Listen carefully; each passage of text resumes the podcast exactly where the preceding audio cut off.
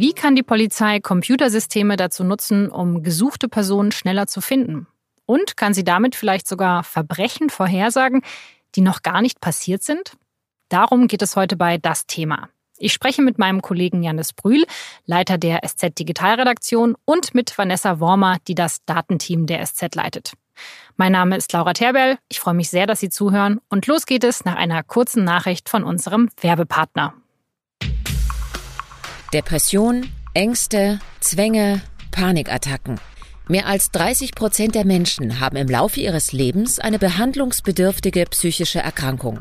Neben Medikamenten sind Psychotherapien dabei die hilfreichste Behandlungsmöglichkeit. Seit Sigmund Freuds ersten Versuchen mit Psychoanalyse auf der Couch hat sich eine Vielzahl von Therapieformen entwickelt.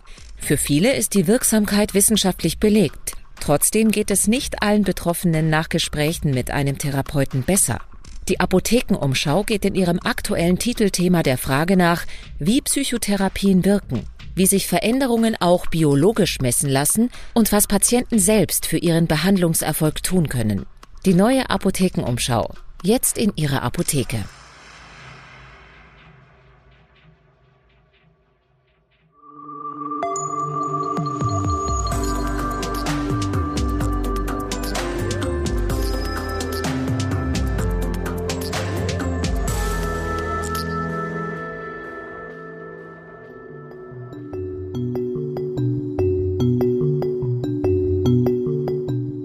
Muss grundsätzlich zwei Arten von Predictive Policing Software unterscheiden. Das ist Janis Brühl. Er beschäftigt sich schon seit Jahren damit, wie gut Predictive Policing funktioniert. Predictive Policing, das bedeutet, dass man versucht, Verbrechen vorherzusagen, die noch gar nicht stattgefunden haben. Von den zwei Arten des Predictive Policing ist eine auch schon länger in Deutschland im Einsatz. Die eine arbeitet ohne personenbezogene Daten. Das sind Systeme, die Einbrüche in bestimmten Gegenden, in bestimmten Straßenzügen vorhersagen sollen. Da gibt es Programme, die tragen Namen wie Precops oder PredPol. Die sind in verschiedenen deutschen Städten und Bundesländern seit mehreren Jahren im Einsatz, zum Beispiel in München oder in Nürnberg. Die Programme schauen sich Daten von Einbrüchen an, die schon stattgefunden haben. Zum Beispiel, wann eingebrochen wurde und wo. Auch wie eingebrochen wurde, ist wichtig. Wurde das Fenster ausgehebelt oder wurde es eingeschlagen? Dann werden bestimmte Bereiche identifiziert, für die die Software einen wahrscheinlichen Einbruch in der nächsten Zeit vorhersagt und diese Bereiche werden dann beispielsweise von der Polizei besonders überwacht, da fahren dann mehr Streifen rum oder die Bewohner der Gegend werden besonders gewarnt. Bei dieser Art des Predictive Policings entstehen zum Beispiel sogenannte Heatmaps, auf denen man dann sofort sehen kann, welchen Bereich einer Stadt das Programm für besonders gefährdet hält, was Einbrüche angeht. Es geht also um ortsbezogene Daten. Es kann beim Predictive Policing aber auch um personenbezogene Daten gehen. Ein Beispiel ist der sogenannte Passenger Name Record, PNR genannt.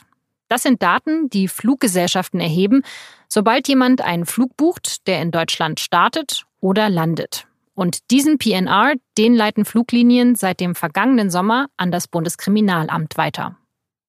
Das sind Daten wie Name, Geburtstag, Geburtsort, woher kommt jemand, wohin fliegt jemand, wie hat er das Ticket bezahlt, wo sitzt er im Flugzeug.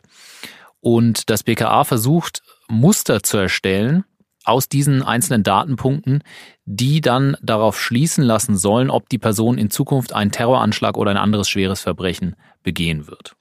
Und was für ein Verhalten würde mich jetzt verdächtig machen, wenn ich einen Flug buche? Weiß man das?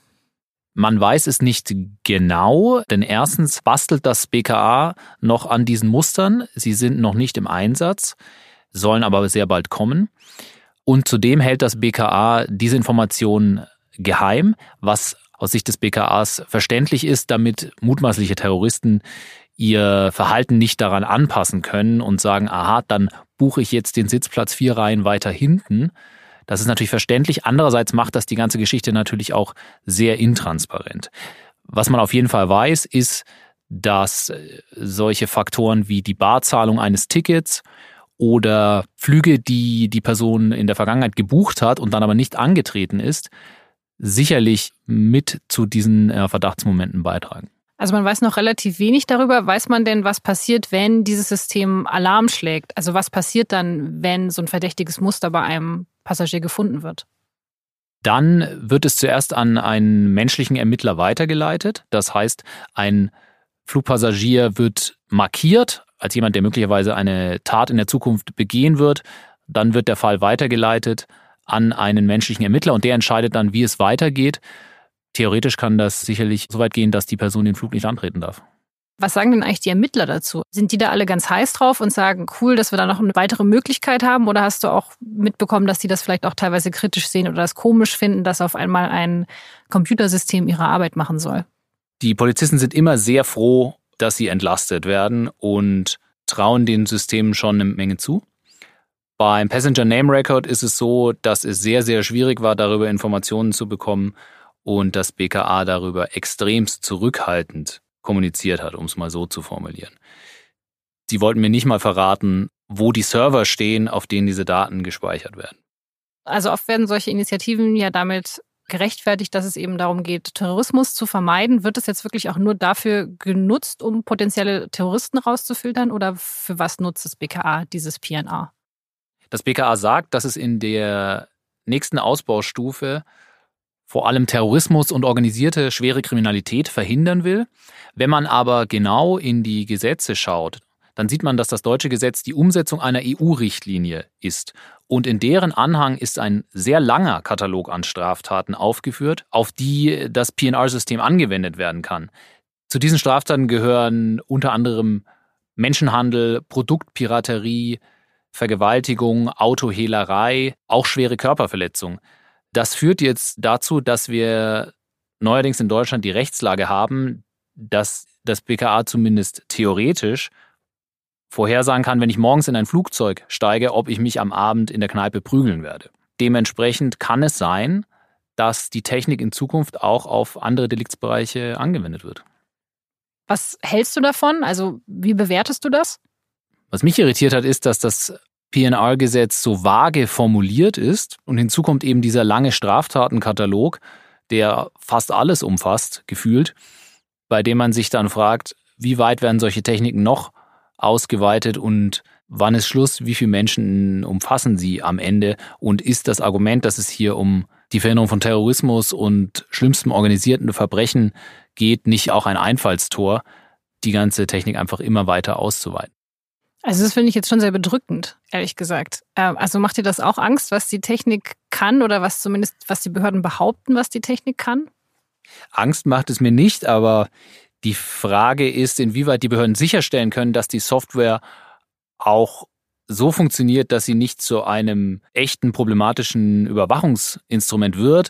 Und deswegen muss das BKA klären, welche Daten verwenden sie benachteiligen diese Daten bestimmte Gruppen. In den USA, wo Predictive Policing-Systeme schon auf breiter Basis eingesetzt werden, gibt es zum Beispiel den wohl nicht unbegründeten Verdacht, dass Justiz und Polizei seit Jahrzehnten die schwarze Bevölkerung verstärkt kontrollieren und verstärkt einsperren, was wiederum Einfluss auf die Daten hat, mit denen jetzt heute die Predictive Policing Systeme arbeiten.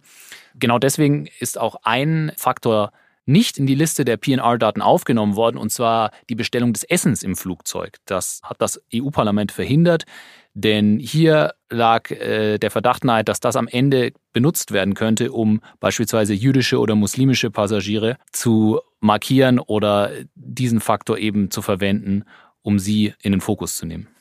Das finde ich interessant, weil eigentlich könnte man ja davon ausgehen, hey, wenn wir all diese Arbeit einen Computer erledigen lassen, einen Algorithmus, dann ist der vielleicht neutraler als ein Polizeibeamter, der dann Racial Profiling durchführt und eben bei der Kontrolle am Flughafen nur die Leute rauszieht, die ihm verdächtig erscheinen. Also dass man manchmal davon ausgeht, dass ein Algorithmus weniger biased ist wie ein Polizist, aber der Algorithmus kann genauso voreingenommen sein. Theoretisch kann die Maschine in manchen Fällen besser sein als der Mensch. Beispielsweise können sie einem Beamten seine Vorurteile wohl kaum verbieten. Theoretisch ist es aber möglich, eine Software so einzustellen, dass sie beispielsweise die Hautfarbe der Gefilmten ignoriert.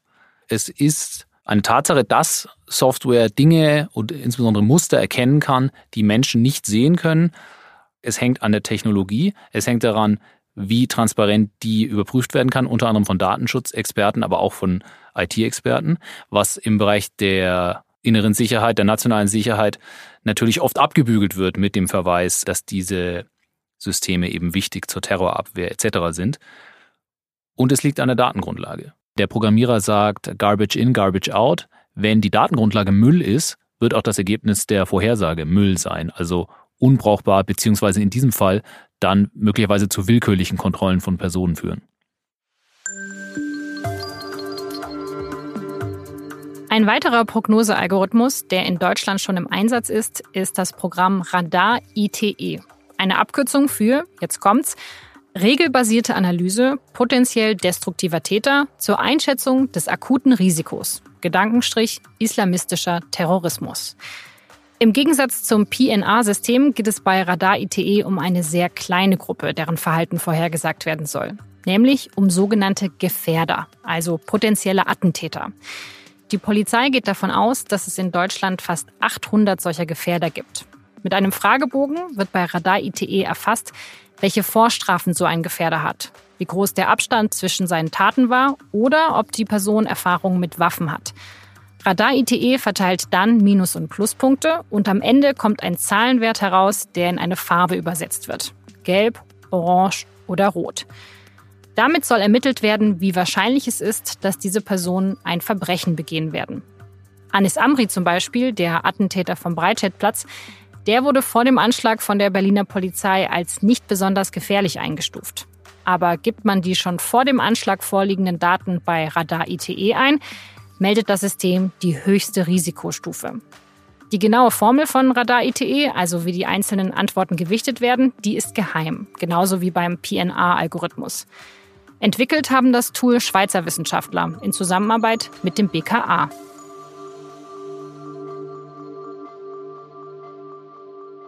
Die deutschen Behörden gehen vorsichtiger vor als die amerikanischen Behörden. Sie bemühen sich auch mit Forschern, mit akademischen Forschern von Universitäten zusammenzuarbeiten. Die Forschung ist zumindest in Teilen öffentlich und damit nachvollziehbar, was bei rein kommerziellen Anbietern oft nicht der Fall ist, weil die ihren Softwarecode einfach geheim halten, sodass niemand nachprüfen kann, funktioniert das überhaupt, ist das alles Humbug. Ansonsten gibt es auch noch äh, Systeme in Deutschland, die auch außerhalb der Polizei eingesetzt werden. Beispielsweise gibt es ein Programm namens Dyrias, das zum Beispiel analysiert oder analysieren soll, ob Männer ihren Frauen Gewalt antun. Das ist eine Art Fragebogen, in dem die Antworten unterschiedlich gewichtet sind und dann spuckt das Programm aus, ob eine Person grün, gelb oder rot ist. Das wird zum Beispiel von Frauenhäusern eingesetzt. Von dem gleichen Institut gibt es auch ein Programm, das Schüler analysieren soll. Wenn sich Schüler in Richtung Amoklauf, in Richtung einer Gewalttat an der Schule äußern, können Vertrauenslehrer auch für sie diese Fragen für die Software beantworten und dann gibt es auch hier eine Gefahreneinstufung. Aber nochmal ganz grundsätzlich gefragt, also wie zuverlässig sind solche Systeme denn überhaupt? Also was können die aus dem vergangenen Verhalten für zukünftiges Verhalten ableiten? Das Problem ist, dass die Systeme natürlich nicht so intelligent sind, wie sich manche Menschen das vielleicht vorstellen oder vielleicht auch wünschen würden. Zum Beispiel können sie zwar Muster erkennen, aber sie können die Gründe für das Muster nicht erkennen. Das heißt, sie können nicht zwischen Kausalität und Korrelation unterscheiden, wie der Statistiker sagt. Ein schönes Beispiel, das der Jurist Timo Rademacher von der Uni Freiburg genannt hat. Eine Datenauswertung könnte zum Beispiel ergeben, dass die Zahl von Feuerwehreinsätzen positiv mit der Zahl von Bränden korreliert. Aber dann weiß die Software nicht, sind die Brände niedrig wegen den vielen Feuerwehreinsätzen oder ist es andersrum? Solche Dinge kann einfach nur ein Mensch erkennen und da stößt die Software einfach an ihre Grenzen.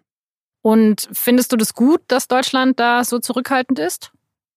Es ist auf jeden Fall besser, als vorzupreschen und für viel Steuergeld Software einzukaufen von irgendwelchen Software-Klitschen, deren Vertreter hier einfach das Blaue vom Himmel versprechen, was sich dann gar nicht nachprüfen lässt. Was glaubst du, wieso ist diese Technik in den USA schon weiter verbreitet, dass es da mehr Behörden nutzen und dass da auch private Firmen da mehr forschen?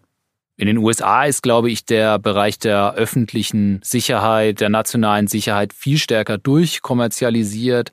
Es gibt unzählige Unternehmen, die hier versuchen, Staatsaufträge zu ergattern. Palantir aus dem Silicon Valley ist ein bekanntes Beispiel. oder auch Boost, das Unternehmen, für das Edward Snowden gearbeitet hat, das wiederum Aufträge von der NSA bekommen hatte. Also da ist eine Vermischung von kommerziellem Sektor und Sicherheitsbehörden viel weiter fortgeschritten als hierzulande. Deutsche Behörden sind da eher vorsichtig. Aber das ist doch eigentlich gut so, oder? Was würdest du sagen? Das ist gut so. Einerseits ist es natürlich immer schwierig für den Staat, gute Softwareentwickler zu bekommen. Das Problem haben ja auch Behörden wie CITES, die den Behörden helfen soll, verschlüsselte oder besonders gesicherte Kommunikation von Verdächtigen aufzuknacken. Der Staat zahlt halt nicht so gut wie die Privatwirtschaft und die guten Programmierer gehen dann woanders hin. Andererseits ist es vielleicht gut, dass eben keine obskuren Unternehmen dem Staat hier völlig ungeprüfte Software anbieten, die dann ja verheerende Auswirkungen haben kann, wenn sie schlecht ist oder schlecht eingesetzt wird. Aber das ist ja so ein bisschen dieses Schreckensszenario, vor dem viele Datenschützer warnen oder bevor wahrscheinlich auch viele Leute Angst haben. Für wie wahrscheinlich hältst du es, dass es irgendwann so weit kommt, dass Predictive Policing so stark eingesetzt wird, dass man sich davor fürchten muss? Dass man zu Unrecht in den Fokus der Ermittler rückt? Das hängt ganz davon ab. Das hängt davon ab, wie hoch der Druck auf die Behörden ist, transparent zu arbeiten, wie gut ihre Beamten geschult sind, mit der Software umzugehen und wie gut die Software entwickelt wurde. Und was glaubst du, wie, wie stehen wir da momentan da oder ist das bei den Behörden in Deutschland momentan? Was die personenbezogenen Gewaltprognosen angeht, ist das BKA momentan meines Wissens nach die einzige Behörde, die das einsetzt eben in den zwei genannten Bereichen PNR und Radar-ITE. Das heißt, in Deutschland stehen wir noch ganz am Anfang und jetzt muss man genau beobachten, was die nächsten Jahre bringen werden. Fakt ist, dass sowohl in der Wirtschaft als auch in Behörden die Vorhersagesoftware immer stärker in immer mehr Bereichen eingesetzt wird. Unter anderem versucht ja die Bundeswehr auch Krisen und Konflikte mit Vorhersagesoftware, die in Teilen auf künstlicher Intelligenz basiert, vorherzusagen. Also es gibt auf jeden Fall Begehrlichkeiten bei Behörden. Wie kann man sich das vorstellen? Wie fun funktioniert das mit Software, Krisen vorherzusagen? Verteidigungsministerium und Außenministerium verfügen über jede Menge Daten. Was passiert in bestimmten Ländern? Ja, sagen wir in Kasachstan. Wie sind die politischen Verhältnisse? Wie sind die ökonomischen Verhältnisse? Vor allem steigt die Arbeitslosigkeit unter jungen Männern plötzlich rapide an, zum Beispiel. Hinzu kommt, und das ist technisch sehr interessant, dass es auch Versuche gibt, im Rahmen dieser Vorhersagesoftware auch die Berichte, die aus den Botschaften kommen und die nicht öffentlich sind, auszuwerten und mit den anderen Daten, beispielsweise den ökonomischen Kurs zu schließen, sodass die Software dann den Auftrag hat, daraus ein Gesamtbild zu erstellen, das dann sagen soll, in dieser Weltregion knallt es bald. Allerdings bin ich persönlich höchst skeptisch, ob die Software dazu in der Lage ist. Denn viel von dem, was heute als künstliche Intelligenz betitelt wird, ist eigentlich noch nicht so intelligent. Gerade gab es eine Studie einer Investment-Analysefirma, die herausgefunden hat, dass 40 Prozent der europäischen Startups, die als KI-Startups gelten, überhaupt keine künstliche Intelligenz im Einsatz haben. Da muss man sehr, sehr aufpassen und auch die Behörden, die diese Techniken einkaufen oder entwickeln, müssen aufpassen, dass sie da nicht auf den Hype hereinfallen. Also es ist so, dass an vielen Stellen enorm viele Datenmengen da sind und man kennt jetzt dieses Buzzword künstliche Intelligenz und denkt, ach, wenn wir jetzt einfach künstliche Intelligenz und diese Daten zusammenführen, dann kriegen wir ganz tolle Vorhersagetechniken, aber so einfach ist es halt meistens dann doch nicht. Es gibt Bereiche, in denen sich künstliche Intelligenz sehr gut einsetzen lässt und in denen es sehr Vielversprechend ist beispielsweise bei der Bilderkennung. Das ist das, woran Google zum Beispiel auch sehr stark arbeitet. Aber das heißt nicht, dass KI, wie es viele Technologieprediger versprechen, dass es sich auf quasi alle Bereiche der Gesellschaft anwenden lässt und quasi alle Bereiche der Gesellschaft verbessern kann. Und insbesondere bei diesen Fragen, die Bürgerrechte betreffen, die unsere Privatsphäre betreffen, ist es eben noch wichtiger hinzuschauen, dass, dass hier keine Quacksalberei mit KI betrieben wird. Wichtig ist, dass immer noch ein menschlicher Beamter draufschaut und die Entscheidung trifft, ob dieser Fall weiter verfolgt, weiter geprüft wird, nachdem die Software Alarm geschlagen hat. Wieso? Man könnte jetzt ja auch sagen, dieser Beamter, der ist ja vielleicht wieder biased, der ist wieder nicht objektiv. Richtig. Allerdings stellt sich die Frage nach der Verantwortlichkeit. Und die Maschine kann die Verantwortung nicht übernehmen. Das muss am Ende ein Mensch tun, für den Regeln gelten, die für alle Polizisten gelten. Und deswegen ist der menschliche Faktor entscheidend. Insbesondere wenn wir über solche Programme sprechen, die gegenüber der Öffentlichkeit intransparent sind. Das heißt, wir haben hier Technik im Einsatz, die zumindest für die Öffentlichkeit eine Blackbox ist, in die niemand reinschauen kann und bei der deshalb auch niemand überprüfen kann, inwieweit sie unsere persönlichen Rechte beschneidet. Wie gut ist man denn grundsätzlich informiert, was es für Bemühungen noch gibt, dieses Systeme auszubauen? Also es ist ja an vielen Stellen jetzt so, dass zumindest immer mehr Daten erhoben werden, dass immer mehr Daten gespeichert werden. Wo man natürlich jetzt schon denken könnte, okay, da wird man wahrscheinlich in den nächsten Jahren auch versuchen, entsprechende Systeme zu implementieren, um diese Daten auszuwerten. Also in fünf Jahren haben wir wahrscheinlich mehr solcher Systeme im Einsatz als jetzt. Davon muss man auf jeden Fall ausgehen. Die Datenpools sind da, sie werden immer größer, sie werden immer mehr. Tatsache ist, dass es nach dem Anschlag auf den Breitscheidplatz einen enormen Push von Seiten der Behörden gegeben hat, immer mehr Software in immer mehr Bereichen einzukaufen. Das ist natürlich verständlich nach dem Anschlag, weil hier Daten und Informationen schlecht zusammengeführt wurden und eine Menge Pannen passiert sind. Zum anderen hat es schon auch seinen Grund, dass diese Datenbanken getrennt voneinander existieren. Jetzt werden sie immer öfter zusammengeschlossen. Fahndungsfotos, Namen, wann waren die Leute in Polizeikontrollen und hinzu kommen jetzt auch Fingerabdrücke und noch mehr biometrische Merkmale. Und dadurch gibt es die Tendenz, dass die vielen Datenbanken, die eigentlich getrennt bleiben sollten, damit einzelne Sicherheitsbehörden ihre Kompetenzen nicht überschreiten, dass die immer weiter, immer enger verwoben werden, bis sie möglicherweise eine Art Superdatenbank ergeben. Das ist zumindest die Befürchtung von vielen Datenschützern. Und für die Beteiligten stellt sich irgendwann die Frage, was machen wir jetzt mit diesen ganzen Daten? Und dann gibt es natürlich ein Interesse, die auch zu nutzen. Es gibt immer mehr Forschung, was kann man damit vorhersagen und wie macht man es am besten. Und wenn das zusammenkommt mit den Interessen der Polizei, denke ich, dass es auf jeden Fall mehr solcher Systeme geben wird.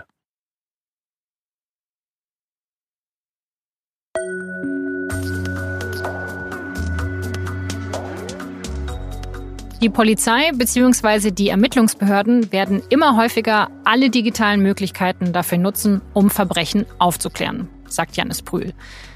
Was soll man davon halten? Sind diese Techniken notwendig, um Verbrechen, um Terroranschläge zu verhindern?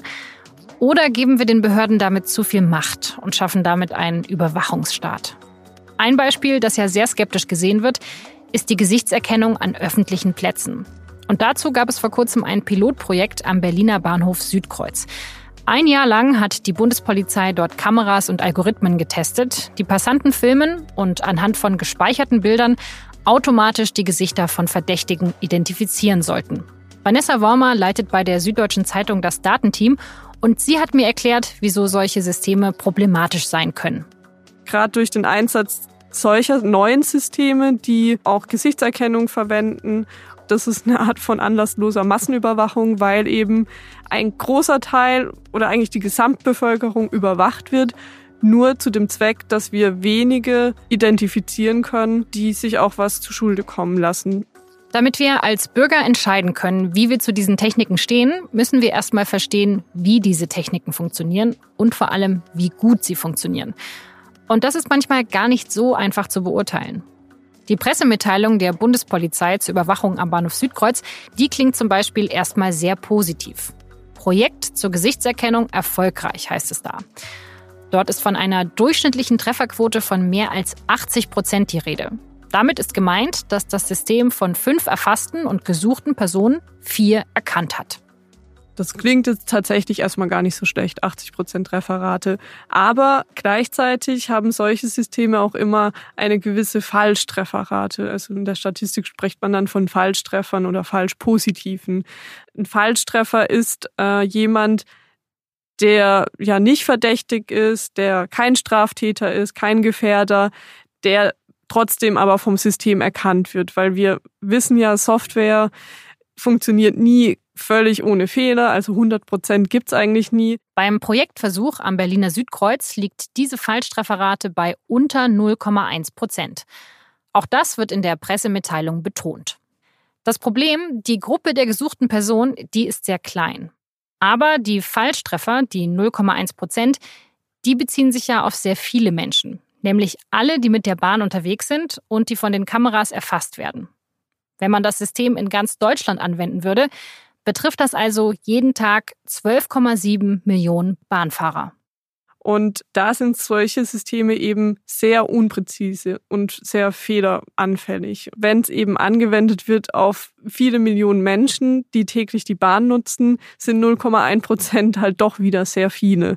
Das heißt, wir haben eben zum einen diese Gruppe an ja gesuchten Gefährdern, wo wir 80 Prozent erkennen, aber auch diese andere sehr viel größere Gruppe an Reisenden, die täglich die Bahn nutzen, die auch jeden Tag überwacht werden und von denen das System auch 0,1 Prozent der Menschen erkennt, was bei 12,7 Millionen Menschen, die täglich die Bahn nutzen, gleich mal mehrere tausend Menschen sind. Das impliziert ganz viele andere Fragen. Also zum einen, wie geht die Polizei dann zukünftig überhaupt mit solchen Falschtreffern um? Also mit Menschen, die sich nichts zu Schulde kommen lassen, die aber vom System irgendwie registriert, erkannt, als Falschtreffer markiert werden. Was macht die Polizei damit? Ja, wenn man von 80 Prozent Trefferquote spricht, dann geht man ja davon aus, dass diese Leute auf jeden Fall gefasst werden. Aber wenn diese Gefährder, diese wirklichen Straftäter in einer Gruppe sind von mehreren tausend Menschen, dann kann es ja sein, dass sie doch noch durchs Raster fallen, weil die Polizisten sie ja nicht erkennen. Genau, 80 Prozent Trefferquote, das klingt eben sehr viel, aber die tatsächliche Trefferquote, wenn wir also zum Schluss gucken, wen hat das System wirklich erkannt, da kommen wir eben bei weniger als einem Prozent raus, weil das System erkennt ja jeden Tag mehrere tausend Menschen. Darunter sind sehr wenige wirklich Gesuchte, aber eine sehr, sehr große Gruppe von Nicht-Gesuchten. Deshalb Trefferquote von 80 Prozent ist total irreführend. Wir müssen eigentlich die tatsächliche Trefferquote anschauen, die so ein System am Ende hat, die bei ja wenigen Prozent liegt. Und diese tatsächliche Trefferquote ist die auch in diesem Bericht der Bundespolizei vermerkt oder nicht? Im Abschlussbericht steht es irgendwie in Fußnoten oder verklausuliert, aber nicht in der Pressemitteilung. Und das ist ein großes Problem, dass wir gesellschaftlich eben ja auch die Möglichkeit haben müssen, darüber zu diskutieren, ob wir das wirklich wollen, dass solche Systeme flächendeckend zum Einsatz kommen. Weil das hört sich jetzt schon danach an, wenn wir wollen, dass man solche Leute erkennt, dass man die aufgreifen kann, dann müssen wir damit rechnen, dass halt sehr, sehr viele Menschen, die gar nichts getan haben, halt trotzdem im Visier der Behörden landen. Dass wir auch im Visier der Behörden landen könnten. Das wäre halt eine Entscheidung, die man treffen müsste. Genau, also natürlich wissen wir noch nicht, was heißt es überhaupt im Visier der Polizei. Im besten Fall ist das System ja erstmal dazu da, etwas zu identifizieren. Die Polizei, also auch Menschen sitzen natürlich dann hinter Computern und ordnen diese Entscheidungen ein, hoffentlich. Wir gehen davon aus. Aber trotzdem ist es eben so, dass wir, wenn solche Systeme zum Einsatz kommen, gesellschaftlich auch akzeptieren, dass wir eigentlich anlasslos massenüberwacht werden. Aber da würden jetzt ja viele Leute sagen, das ist es wert. Das kann man diskutieren. Es ist eben aber wichtig, dass man das transparent macht, was es bedeutet. Ich glaube, man kann diese Frage, ist es das wert, nur diskutieren, wenn man auch diese Zahlen nachvollziehen kann. Also wenn ich verstehe, was es heißt, dass ich da mit überwacht werde. Es heißt nämlich eben auch, dass diese Systeme fehleranfällig sind und dass ich im Zweifel mich vielleicht mal erklären muss. Das ist eben etwas, das kann ich dann nur entscheiden, ob ich das für richtig oder für falsch erachte, wenn ich auch diese Statistik dahinter verstehe. Und darüber wird noch sehr wenig gesprochen. Also wenn ich jetzt von irgendwelchen neuen Programmen höre im Bereich digitalen Tools, die die Polizei einsetzt, dann ist es wahrscheinlich angebracht, mit einer gehörigen Portion Skepsis draufzuschauen. Ja, wir sollten auf jeden Fall skeptisch gegenüber diesem System sein. Also es gibt ein, zum Beispiel einen Professor an der Technischen Hochschule in Nürnberg, Florian Gallwitz, der sagt, es ist nicht ausgeschlossen, dass wir künftig solche Systeme einsetzen können, weil gerade die Gesichtserkennung ist eigentlich etwas, was sehr gut funktionieren kann. Also unter den ganzen Mustererkennungsverfahren in der Softwareentwicklung äh, funktioniert die Gesichtserkennung eigentlich mit am besten. Aber er sagt, solche Systeme müssen auch miteinander kombiniert werden. Das heißt, im Fall des Berliner Südkreuzes zum Beispiel, ich verlasse mich nicht auf ein System, auf eine Kamera, sondern ich habe eben verschiedene Systeme, die im besten Fall diese Fallstrefferrate weiter minimieren, weil 0,1 Prozent Fallstrefferrate ist viel zu hoch bei einem solchen System. Also die Bundespolizei muss jetzt wirklich versuchen, diese Fallstrefferrate weiter zu minimieren. Im Abschlussbericht der Bundespolizei klingt das auch schon an. Also sie sagen, sie versuchen das. Es sind auch schon Versuche gelungen. Und deshalb, es ist nicht ausgeschlossen, dass man so ein System wirklich einsetzen kann. Aber es muss einfach auch das Wissen dafür da sein oder dieses Bewusstsein, was diese Zahlen bedeuten.